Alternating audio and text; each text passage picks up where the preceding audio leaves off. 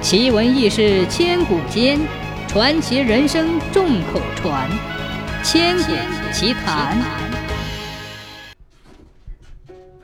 芮城县有个叫猪八戒的木匠，他的木匠手艺极好，附近的人家但凡有木匠活时，都会找到他。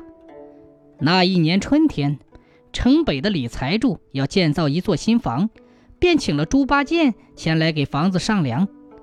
没想到猪八戒给房子上梁那日，一只蜘蛛突然从猪八戒的手边爬过，猪八戒受到惊吓，因此从房梁上跌落下来。猪八戒失足从房梁上掉下来，当时便昏了过去。李财主看到猪八戒昏了之后，立即叫人请来郎中给猪八戒治疗。没想到当天傍晚时分，猪八戒的魂魄竟然被黑白无常勾走了。当猪八戒的魂魄看到黑白无常时，吓得差点尿裤子。他表示自己不过三十岁，正是年轻的时候，一点都不想死。猪八戒苦苦哀求黑白无常将他的魂魄归体，黑白无常只是赏了他一个白眼儿，便将他的魂魄带到了丰都城。猪八戒来到了阴曹地府，见到了阎王，没想到阎王查阅生死簿时。发现猪八戒阳寿未尽，黑白无常勾错了魂儿。阎王爷原本让黑白无常去勾一个叫猪八戒的魂魄，没想到黑白无常听错了，竟将猪八戒的魂魄勾了过来。阎王爷将黑白无常痛骂了一顿，他掐指算了算，得知猪八戒的尸体还未下葬，当即安排鬼差送猪八戒魂魄还阳。猪八戒得知自己能回到人间，心中十分高兴。可是，当鬼差将他的魂魄送回家里时，他看见眼前的一幕，怎么都笑不出来。鬼差将猪八戒的魂魄送回家时，已经是半夜时分。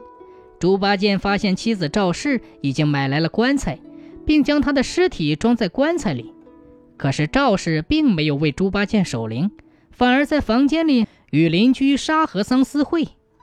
猪八戒怎么也没想到，他回来竟然会看见妻子的丑事。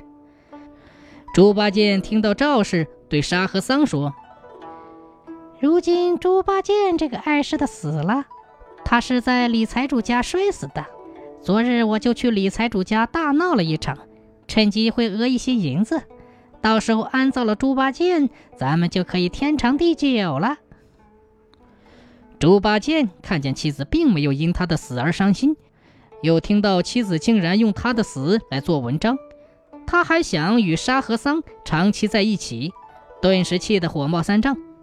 既然赵氏心里没有他，当初他和沙和尚一起去赵家提亲，他为何不嫁给沙和尚，非要嫁给自己？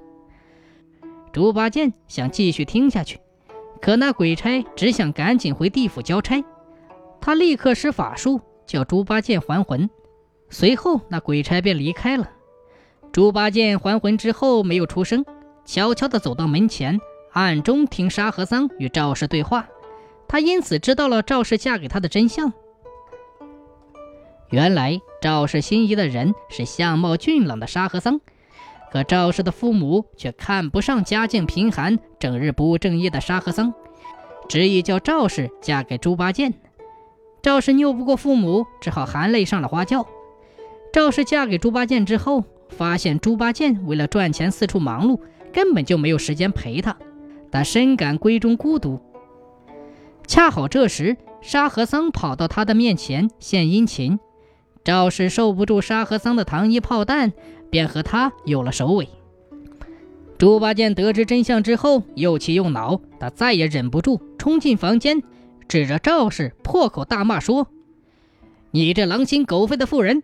既然你如此想和沙和尚在一起，我便成全你们，希望你们不要后悔。”沙和尚和赵氏看到猪八戒忽然冲进房，吓得魂不附体，俩人都以为猪八戒诈尸了，跪在猪八戒面前不住的求饶。直到猪八戒写下一封休书之后，将休书丢给赵氏的时候，赵氏发现休书上还有猪八戒的手指的余温。才知道猪八戒死而复生。赵氏拿着休书跟着沙和尚离开了。可他到了沙和尚家里，才发现沙和桑一家人懒惰成性，他们经常吃了上顿没下顿。沙和桑还时常在外面拈花惹草，俩人为此整日吵架，再也没了往日的温存。赵氏想到以前与猪八戒在一起时，每日吃香喝辣，十分后悔自己的所作所为，便找到了猪八戒求和。猪八戒却理也不理，直接将赵氏拒之门外。赵氏只得灰溜溜地离开了。后来死而复生的猪八戒帮李财主建好了房子。李财主看到了猪八戒能死而复生，觉得此人很有福气。当他得知猪八戒休了不良的妻子之后，便将小女慧兰嫁给了猪八戒。慧兰温柔贤惠，她嫁给猪八戒之后，夫妻二人恩爱和睦，在李员外的帮助下，两人的日子越过越好了。